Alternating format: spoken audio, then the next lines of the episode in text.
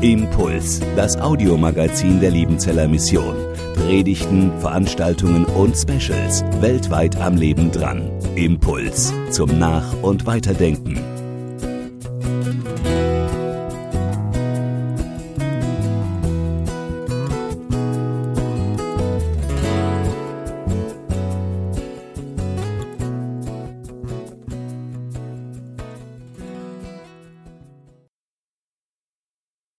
Gnade unseres Herrn Jesus Christus und die Liebe Gottes und die Gemeinschaft des Heiligen Geistes sei mit uns allen.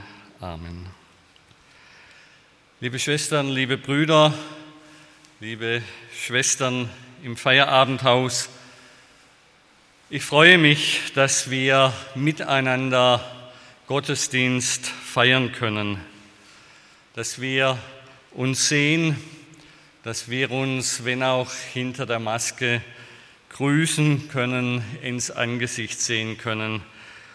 Und ich wünsche mir sehr und ich hoffe es sehr, dass wir auch diese zweite Reihe, die wir nun in unserer Schwarzbrot-Gottesdienstreihe beginnen, dass wir sie im Präsenzmodus bis Weihnachten durchführen können und nicht zurück müssen in den Online-Modus. Sie haben es gehört, bis Weihnachten werden wir uns hier mit dem ersten Petrusbrief beschäftigen. Und das ist ein Brief, der es wirklich in sich hat.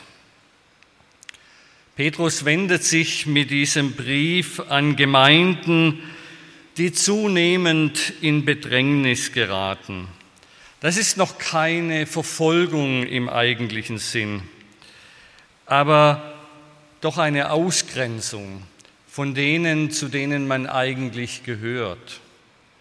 Die Menschen, mit denen man den Alltag verbringt, Familie, Freunde, Menschen, mit denen man bei der Arbeit ist, die ziehen sich zurück, weil man anders geworden ist weil diese Mitmenschen mit dem neuen Lebensstil, den diese Christen praktizieren, nichts anfangen können. Und ich glaube, da ist sehr vieles von dem enthalten, was wir gerade in dieser Zeit erleben. Und zwar nicht nur von der Gesellschaft um uns herum, sondern auch in der eigenen Kirche, in den eigenen Gemeinden, dass wir merken, dass wir in manchem nicht mehr verstanden werden, nicht mehr gehört werden, dass wir letztendlich an den Rand gedrängt werden, wenn wir an bestimmten biblischen Dingen festhalten. Dagegen setzt Petrus die Gemeinschaft der Gläubigen miteinander. Darum denke ich, ist es auch so wichtig und gut, wenn wir uns sehen. Habt einander beständig lieb aus reinem Herzen, schreibt er in diesem Brief. Er erinnert die Gemeinden, dass sie lebendige Steine des geistlichen Hauses sind, dass sie ein Volk des Eigentums sind. Das heißt, er sagt ihnen, ihr seid wichtig. Und er will ihnen Mut machen. Die Gemeinde als Volk, die Gemeinde als Hausgemeinschaft, die Gemeinde als Dienstgemeinschaft, dass sich die sich gegenseitig trägt und unterstützt und begleitet und sich umeinander kümmert. Das ist eines der geistlichen Mittel gegen das Erkalten des geistlichen Lebens. Wir brauchen einander. Wir sind einander manchmal Mutmacher schon allein dadurch, dass wir da sind. Wenn in, wenn in einem Gottesdienst viele sind, dann macht es denen Mut, die sonst alleine sind. Wir können einander zum Segen werden, nur einfach dadurch, dass wir da sind, dass wir einander in die Augen sehen, dass wir einander fragen, wie es uns geht, dass wir Anteil aneinander nehmen. Darum freue, freue ich mich, wenn wir so einander sehen. Und ich wünsche mir, dass es nicht nur beim Sehen bleibt, sondern dass wir einander ermutigen, begegnen und erfreuen. Ich lese uns den Text aus dem ersten Petrusbrief, die ersten zwölf Verse in drei Abschnitten, weil ich die Predigt auch anhand von diesen drei Abschnitten habe und der Text selber so dicht und komprimiert ist, dass wenn man ihn auf einmal hört, dann vieles auch gleich wieder verloren geht. Petrus schreibt, Petrus, Apostel Jesu Christi, an die Auserwählten, die als Fremdlinge in der Diaspora leben, in Pontus, Galatien, Kappadokien, in der Provinz Asia und in Bithynien, nach der Vorsehung Gottes des Vaters, in der Heiligung durch den Geist, die zum Gehorsam und zur Besprengung mit dem Blut Jesu Christi führt. Gnade sei mit euch und Friede in Fülle. Der Brief beginnt also wie viele Briefe im Neuen Testament mit einem fast zu langen Satz, der, wenn man ihn liest, ob auf Deutsch oder Griechisch, egal in welcher Übersetzung, der immer ein wenig überladen wirkt. Da ist zu viel hineingepackt, aber das ist typisch für antike Briefanfänge. Man will am Anfang gleichsam ein rhetorisches Feuerwerk abzünden, deutlich machen, man hat etwas Wichtiges zu sagen und das wirkt auf uns dann manchmal etwas zu viel.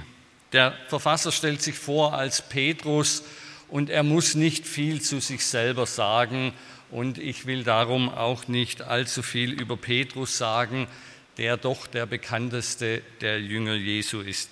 Nur so viel. Wir wissen von Petrus relativ viel aus seinem Leben mit Jesus.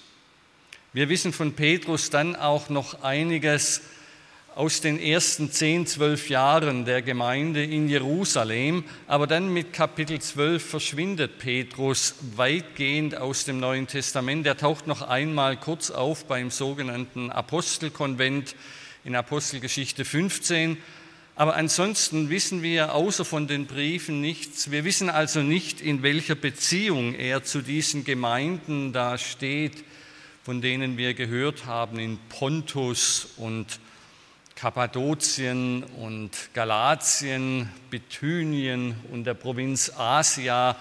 Wenn Sie das auf der Karte anschauen, das ist heute so der nördliche Teil der Türkei das fängt am Schwarzen Meer an und zieht sich dann hinüber bis zur Westküste, also die Provinz Asia, das ist die Westküste der Türkei, da liegt Ephesus und die etwas bekannteren Orte. Aber das sind Orte, von denen wir nicht einmal wissen, wie dort eigentlich Gemeinden entstanden sind.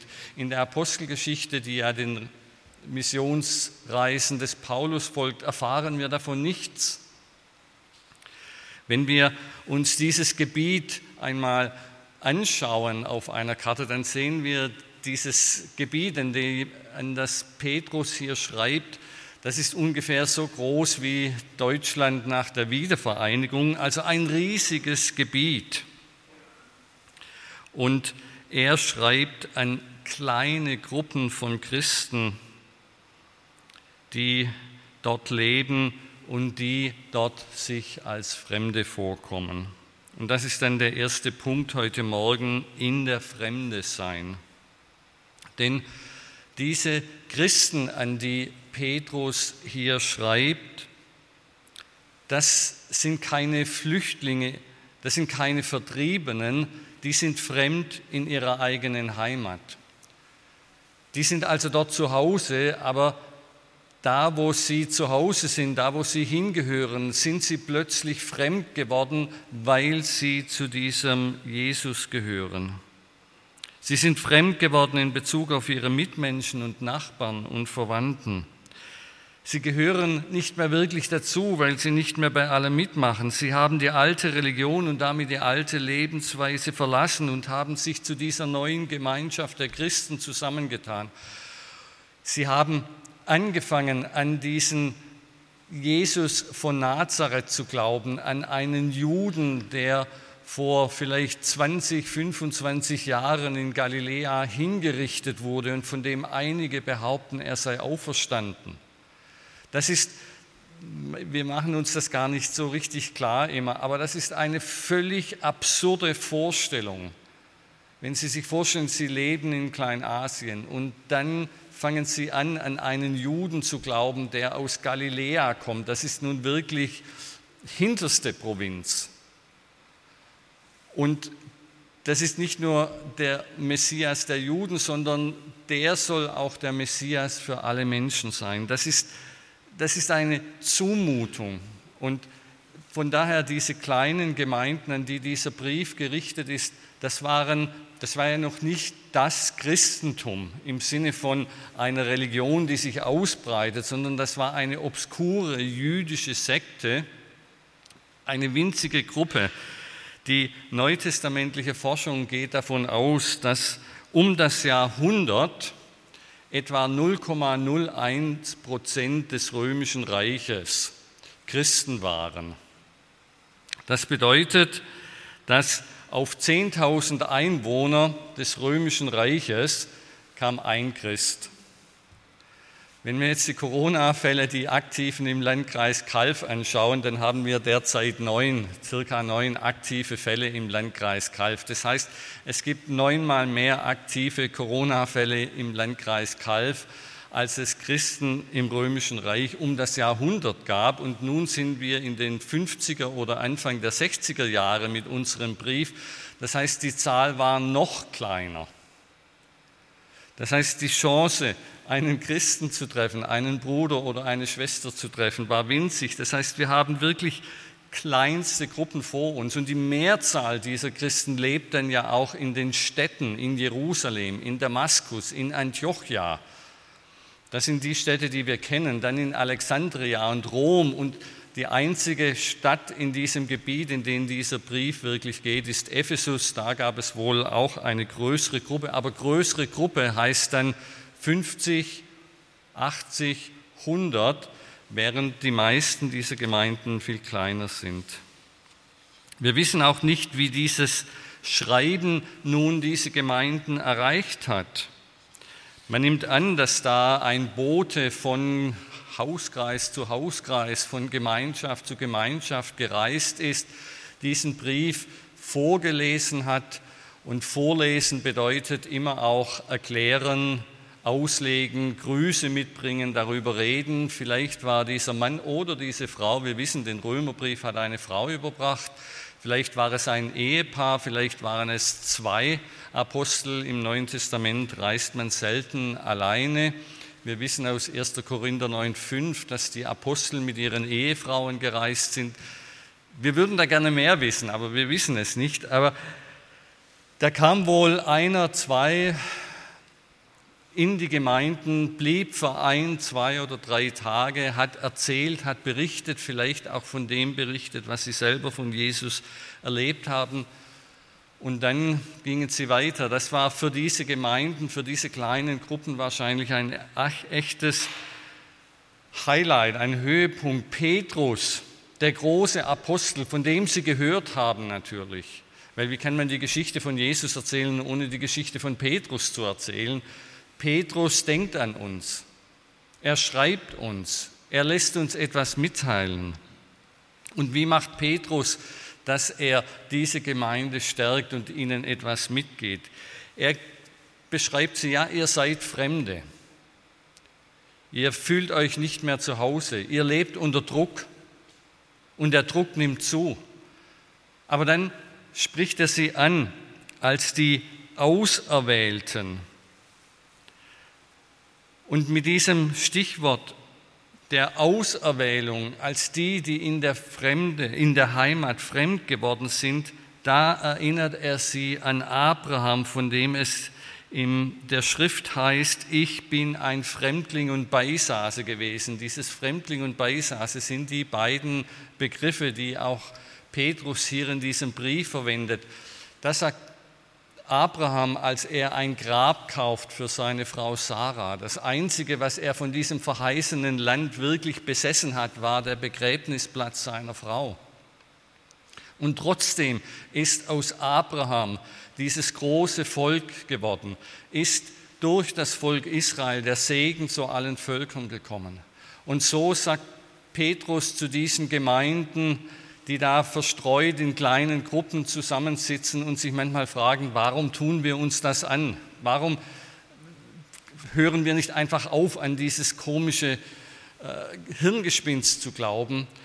Darum macht er ihnen deutlich, ihr seid in einer Situation wie Abraham. Auch Abraham war ein Fremder, aber schaut, was aus Abraham geworden ist. Ein großes Volk und die Verheißung, die Abraham gegeben wurde, hat nun die ganze Welt erreicht.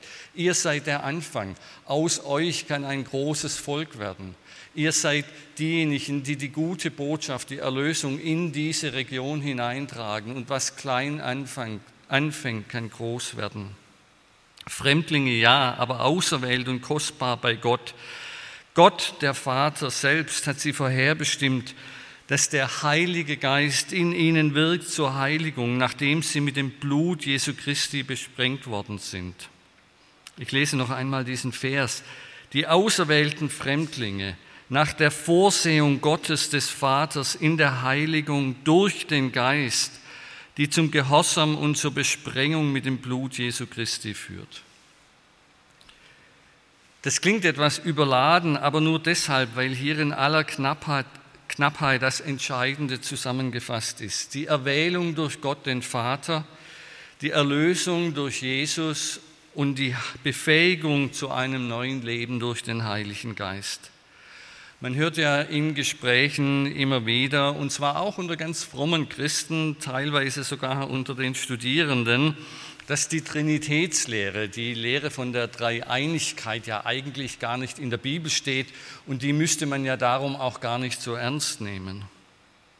Aber in diesem einen Vers ist ganz selbstverständlich vorausgesetzt, dass Gottes Handeln an den Menschen in dreifacher Gestalt geschieht durch den Vater, durch den Sohn und durch den Heiligen Geist. Es war darum im Grunde gar nicht zu vermeiden, sondern im Gegenteil, es war die Aufgabe darüber nachzudenken, wie sich das Bekenntnis zu diesem einen Gott, zu dem sich das Christentum ja immer bekannt hat. Wir glauben an einen Gott. Aber dieser eine Gott entfaltet sich und wird zugänglich und erfahrbar in dreifacher Gestalt als Vater, als Sohn und im Heiligen Geist. Das heißt, wie sich dieses dreifache Wirken und Offenbaren Gottes zu diesem verhält, zu dem Bekenntnis zu dem einen Gott. Also die Lehre von der Dreieinigkeit ist letztendlich eine Lehre, die uns aufgegeben ist, wenn wir die Schrift aufmerksam lesen. Der zweite Punkt, wie hält man eine solche Einsamkeit durch? Indem man auf das Ziel schaut. Und das ist dann der zweite Punkt. Ich lese die Verse 3 bis 9. 1. Petrus 1, 3 bis 9. Gepriesen sei der Gott und Vater unseres Herrn Jesus Christus der uns in seiner großen Barmherzigkeit neu geboren hat, so dass wir nun durch die Auferstehung Jesu Christi von den Toten eine lebendige Hoffnung und Aussicht auf ein unzerstörbares, unbeflecktes und unverderbliches Erbe haben, das im Himmel aufbewahrt ist für euch. Auf dieses Heil hin, das bereit liegt, um am Ende der Zeit offenbar zu werden, bewahrt euch Gottes Kraft durch den Glauben. Darüber jubelt. Auch wenn ihr jetzt noch kurze Zeit, wenn es denn sein muss, von mancherlei Prüfung heimgesucht werdet so soll die Echtheit eures Glaubens, die wertvoller ist als Gold, das vergänglich ist, obwohl es im Feuer geprüft wurde, zutage treten und Lob, Preis und Ehre euch zukommen, wenn Jesus Christus sich offenbart. Haben wir das genau gehört? Lob, Preis und Ehre. Sagen wir nicht Gott, sondern Lob, Preis und Ehre soll euch zukommen, wenn Jesus Christus sich offenbart. Ich finde das ungeheuerlich. Gott will uns loben. Vor den Engeln sagen, sie hat durchgehalten, sie hat an mir festgehalten, so wie Gott vor dem Teufel sagt, siehe Abraham, der hält an mir fest, der hält an, äh, nicht Abraham, Hiobs, der hält an mir fest, selbst wenn ich ihm alles nehme, selbst wenn ich ihm die schlimmsten Prüfungen auflege, er hält an mir fest. Und dasselbe will Gott über uns sagen, über jeden von euch. Lob, Preis und Ehre, das bringen wir Gott ganz gewiss. Aber Gott will uns loben und preisen und ehren und er will sich an dem freuen, was er in uns hineingetan hat. Ihn liebt ihr, muss zurück zum Text, ihn liebt ihr, schreibt Petrus an diese Gemeinden, obwohl ihr ihn nicht gesehen habt. Also eine Situation ganz ähnlich wie unsere. Wir haben Jesus nicht gesehen, aber wir lieben ihn. Ihn liebt ihr, obwohl ihr ihn nicht gesehen habt. An ihn glaubt ihr, obwohl ihr ihn auch jetzt noch nicht seht und jubelt in unaussprechlicher und ungetrübter Freude. So erreicht ihr das Ziel eures Glaubens, das Heil eurer Seelen oder wie Luther übersetzt, der Seelenseligkeit.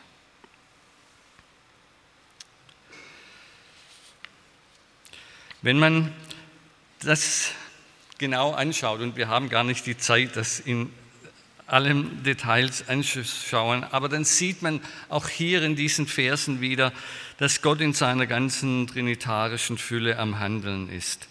Gott, der Vater unseres Herrn Jesus Christus, die Auferstehung Jesu von den Toten und Gottes Macht durch den Glauben, die in uns wirkt. Und Gottes Macht, dieses griechische Wort Dynamis, steht sehr häufig für Gottes Geist. Das heißt, auch hier Vater, Sohn und Heiliger Geist sind in uns am Wirken, damit am Ende Lob, Preis und Ehre da sind. Aber der Blick richtet sich auf den Himmel, auf dieses Erbe, auf dieses Heilsgut, das im Himmel für uns bereit liegt. Und da müssen wir uns fragen, da muss ich mich selber fragen, packt uns diese Hoffnung auf den Himmel noch? Oder haben wir es verlernt, uns auf den Himmel zu freuen? Sind wir noch fasziniert vom Himmel und reden vom Himmel? Für die ersten Missionare des neuen Glaubens war die Überwindung des Todes das entscheidende Pfund, mit dem sie wucherten und mit dem sie die Menschen erreichten und überzeugten. Denn die antike Religionswelt, die hält viel Spannendes und Faszinierendes bereit. Aber an einem Punkt hat sie nicht wirklich etwas zu sagen. Und das ist die Frage nach dem Tod. Die Gemeinschaft mit diesen olympischen Göttern hört da auf, wo der Tod beginnt. Tod und die Götter, das sind getrennte Bereiche. Es gibt da ergreifende Texte in der antiken Literatur, die davon sagen, dass einer, der eine Göttin sein Leben lang verehrt hat, der für diese Göttin in den Tod gegangen ist, diese Göttin besucht ihn und dann, als sie merkt, er stirbt, dann sagt sie, lebe wohl, denn für uns als Götter geziemt es sich nicht, den Tod zu sehen. Das hat man dann davon. Wenn es darauf ankommt, hauen die Götter ab. Jesus ist derjenige, der nicht abhaut, wenn es darauf ankommt, sondern der etwas über den Tod zu sagen hat, der den Tod auf sich nimmt und der im Tod bei denen bleibt, die zu ihm gehören. Volker Geckle, der ja sehr viel über den ersten Petrusbrief geschrieben hat und von dem ich viel gelernt habe in der letzten Woche, als ich mich mit dem Petrusbrief beschäftigt habe, hat darauf aufmerksam gemacht, dass in vielen neutestamentlichen Briefen am Anfang ganz stark diese Hoffnung auf das ewige Leben, die Hoffnung auf die Auferstehung betont wird. Der 1. Timotheusbrief, 2. Timotheusbrief, Titusbrief, 2. Petrus, 1. Johannes. Also gerade diese Briefe, die auch an Einzelne geschrieben sind. Vielleicht hängt das damit zusammen, dass das relativ späte Briefe im Neuen Testament sind, die in die 60er Jahre fallen, als die Verfolgung anfängt, sich auszubreiten, als Christen nicht nur ausgegrenzt werden sozial, sondern es zu den ersten Martyrien kommt, denken Sie an Nero. Vielleicht hängt es damit zusammen, dass Sklaven und Arme, Kranke und Alte Teil der Gemeinde waren, die sich auf nichts mehr freuen konnten, die keine Hoffnung mehr hatten für dieses Leben. Aber ich denke, wir sollten das Christentum nicht nur in diesem Sinn verstehen als Trost für die Armen, obwohl es das ganz gewiss ist, sondern eben auch als Trost für die Starken und die Gesunden und die Reichen und die Mächtigen. Denn auch sie fällt ja immer wieder dieser Gedanke an, wie ein Wolf, der sie anspringt. Was wird aus dem? Was bleibt von all dem? Das Wissen, das du dir gesammelt hast. In dem Moment, wo du tot bist, weg wie nichts. Der Reichtum, den wir angesammelt haben, das Vermögen, das wir aufgebaut haben, die Familien, die wir gegründet haben, all das, auf was wir stolz sind, was bleibt davon? Das heißt, die Angst vor dem Tod, der alles zunichte machen kann, ist nicht etwas, was nur die Armen und Kranken und Alten und Sklaven betrifft, sondern das fällt uns doch gerade dann an, wenn wir auf der Blüte stehen. Denken Sie an Hugo von Hoffmannsthal, jedermann.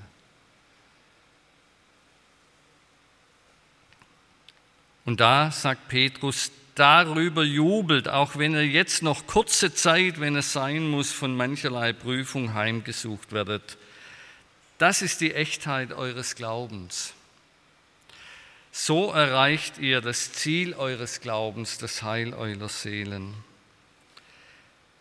Und ich frage mich, zehren wir angesichts von Corona und dem vermehrten Sterben von dieser Hoffnung? sind wir zuversichtlicher, gelassener. Und gelassener heißt nicht sorgloser oder rücksichtsloser, aber gelassener ob dieser Bedrohung als unsere Mitmenschen.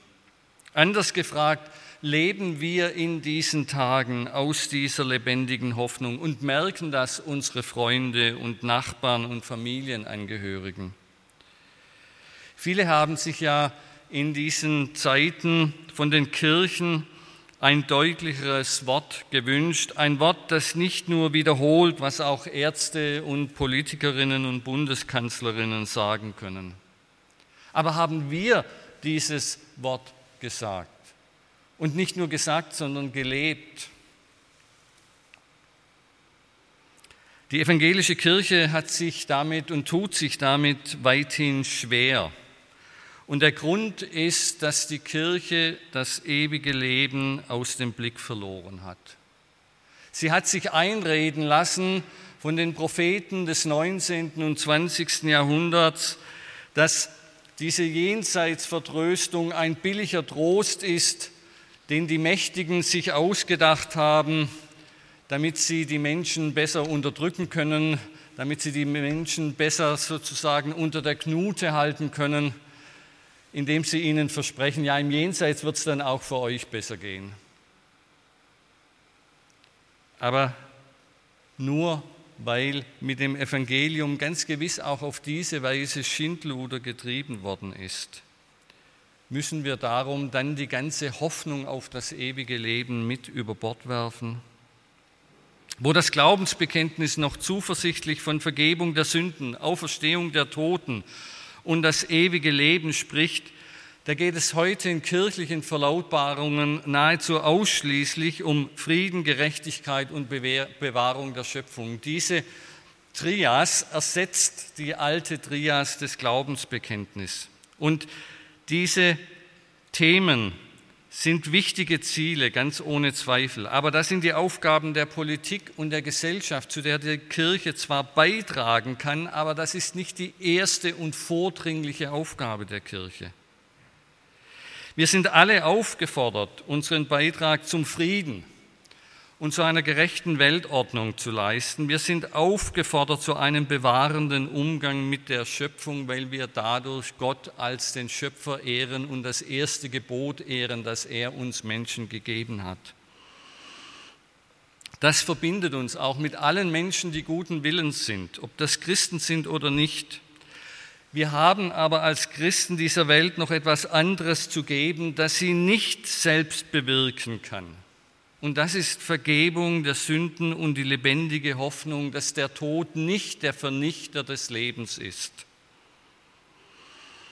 Die Frucht unseres Lebens darf bestehen bleiben. Das Ziel des Glaubens ist das Heil bzw. die Rettung der Seelen. Ja, mehr noch, ich habe es schon erwähnt, dieser Lob, Preis und Ehre, die denen zuteil wird, die Jesus lieben. Unser Leben zerrinnt nicht im Nichts, sondern es darf und soll etwas bleiben. Sie kennen diesen Vers aus der Offenbarung, wo es heißt, und ich hörte eine Stimme vom Himmel zu mir sagen, schreibe, selig sind die Toten, die in dem Herrn sterben von nun an. Ja, der Geist spricht, dass sie ruhen von ihren Mühen, denn ihre Werke folgen ihnen nach. Und für diese Werke erfahren wir Lob, Preis und Ehre. Wir Pietisten sind manchmal sehr darauf bedacht, nichts habe ich zu bringen, alles habest du.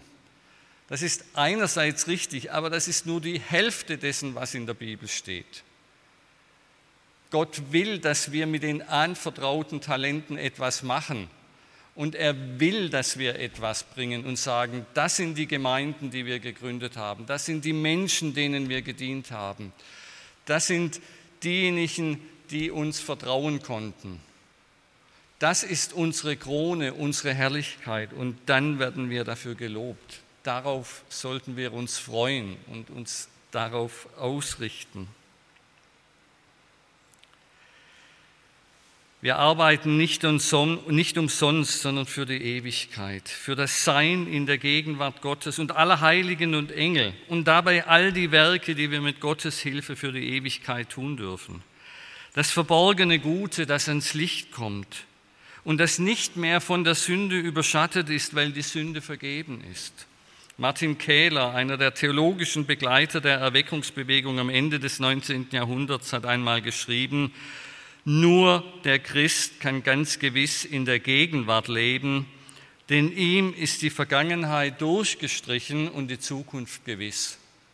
Nur der Christ kann ganz in der Gegenwart leben und das heißt auch aktiv und für die Gegenwart leben und ganz und gar da zu sein als Zeitgenosse, weil er sich nicht beständig mit seiner Vergangenheit beschäftigen muss und mit dem, was schiefgelaufen ist in seinem Leben, was er falsch gemacht hat und andere falsch gemacht haben bei ihm, sondern seine Vergangenheit ist durchgestrichen, Vergebung, versöhnt, geheilt und die Zukunft ist gewiss. Ich brauche keine Angst zu haben, dass ich etwas aufgebe, dass ich etwas verliere, weil ich weiß, ein Schatz im Himmel liegt bereit und das Leben endet nicht im Tod.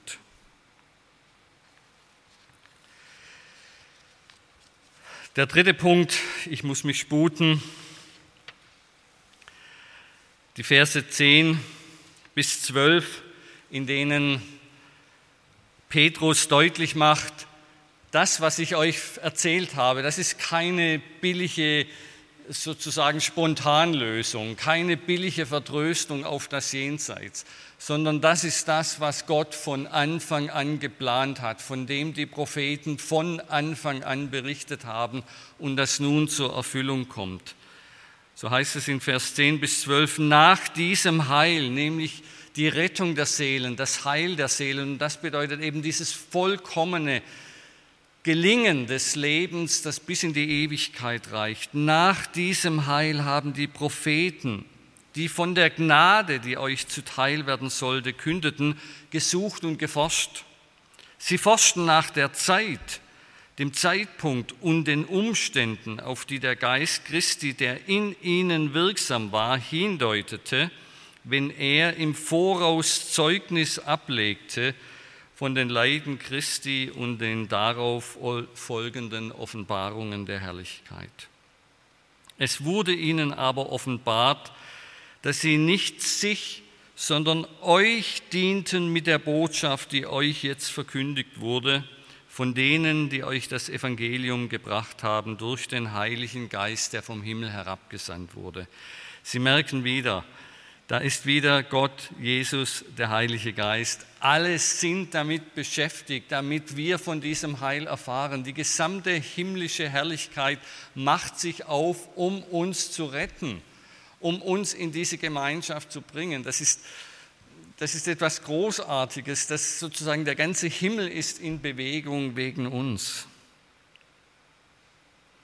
Es wurde ihnen aber offenbart, dass sie nicht sich, sondern euch dienten mit der Botschaft, die euch jetzt verkündigt wurde. Und dann der letzte Satz, darauf wenigstens einen Blick zu werfen, sehnten sich selbst die Engel. Das heißt, diese versprengten Christen in Kleinasien, die unter großer Bedrängnis lebten, die erleben etwas, wonach sich sogar die Engel gesehnt haben, etwas davon zu sehen und zu erleben. Wir müssten jetzt noch einmal eine Predigt anfangen, um diese Schriftlehre des Petrus zu entfalten. Ich will nur diesen einen Punkt andeuten. Woher wusste Petrus das? Dass in den Propheten der Geist Christi lebendig war, dass die Propheten auf Christus hingedeutet haben. Er wusste das, weil Jesus davon geredet hat. Jesus sagt zu seinen Jüngern, und zu denen gehört ja Petrus, selig sind eure Augen, denn sie sehen, und eure Ohren, dass sie hören. Wahrlich, ich sage euch, viele Propheten und Gerechte haben begehrt zu sehen, was ihr seht, und haben es nicht gesehen, und zu hören, was ihr hört, und haben es nicht gehört. Das heißt, dieses ganze Geschehen im Alten Testament wird zusammengefasst in dem, was jetzt passiert. Die Propheten reden von dem, was jetzt passiert. Als er einmal mit Juden in Jerusalem streitet, sagt er, Abraham, euer Vater, wurde froh, dass er meinen Tag sehen sollte. Und er sah ihn und freute sich. Abraham freut sich, wenn wir zum Glauben kommen. Da sprachen die Juden zu ihm, du bist noch nicht 50 Jahre alt und hast Abraham gesehen. Schau, vermessen. Stellen Sie sich vor, da tritt jemand auf und sagt, ja, ich habe sozusagen mit Abraham, war ich zusammen. Das ist eine vermessene Aussage und wir sollten uns das auch klar machen. Das, das ist kühn, so etwas zu sagen. Und Jesus sprach zu ihnen, wahrlich, wahrlich, ich sage euch, ehe Abraham wurde, bin ich. Also diese Vorstellung, die wir Theologen als die Präexistenz Christi nennen, dass Christus schon vor seinem Kommen in diese Welt gewirkt hat, dass er der Schöpfungsmittler ist, dass er derjenige ist, der die Propheten inspiriert, der diese Geschichte auf sein Ziel hinlenkt. Das alles wird in diesen Versen noch einmal deutlich. Und darum sagt Petrus dann, in seinem zweiten Brief, dass wir nicht klug ausgedachten Mythen gefolgt sind, als wir euch das Kommen unseres Herrn Jesus Christus kundgetan haben, sondern wir sind Augenzeugen seines majestätischen Wesens gewesen. Denn er hat von Gott dem Vater Ehre und Anerkennung empfangen als eine Stimme, von der erhabenen Herrlichkeit von Gott her erklang, die zu ihm sprach, das ist mein Sohn, mein Geliebter, an dem habe ich wohlgefallen. Das heißt, Petrus erinnert die Gemeinde, er war dabei an diesem Moment auf dem Berg der Verklärung, als die Herrlichkeit Jesu sich enthüllt hat, als Jesus aus der Verborgenheit für einen kurzen Moment heraustrat und etwas sichtbar wurde, von seiner göttlichen Majestät und Herrlichkeit. Und von da an geht der Weg zum Kreuz. Das heißt, da, wo sich Gott verherrlicht, da geht er ans Kreuz, an den Tod und rettet uns. Zum Schluss. Bedrängnis, den eigenen Hausgenossen fremd geworden, aber wie Abraham mit einer großen Zukunft verbunden. Haltet aus. Gewissheit, Die Hoffnung auf den Himmel durch die Auferstehung von den Toten, das ist keine billige Vertröstung, sondern die Zusicherung, dass unser Leben und unser Tun im Glauben Ewigkeitswert hat. Und drittens, die Schrift als Garant der Hoffnung. Von Anfang bis Ende tut Gott seinen Willen kund, lässt uns sein Wirken verstehen und zeigt uns, dass diese Welt nicht dem Zufall überlassen ist, auch nicht den Launen der Menschen oder den Wüten irgendwelcher Mächte, sondern Gott dieser Welt ihren Anfang setzt und um ihr Ende weiß. Aber groß in der Mitte der Zeit steht das Kreuz und das leere Grab und sie bezeugen für alle, die sehen wollen, die Herrlichkeit, die mit Jesus Christus Wirklichkeit geworden ist. Und darüber freuen wir uns, darüber jubeln wir, dafür sind wir dankbar. Amen.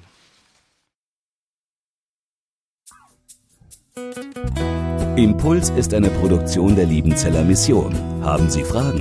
Würden Sie gerne mehr wissen? Ausführliche Informationen und Kontaktadressen finden Sie im Internet unter www.liebenzell.org. Die Liebenzeller Mission produziert ebenfalls das Fernsehmagazin Weltweit am Leben dran.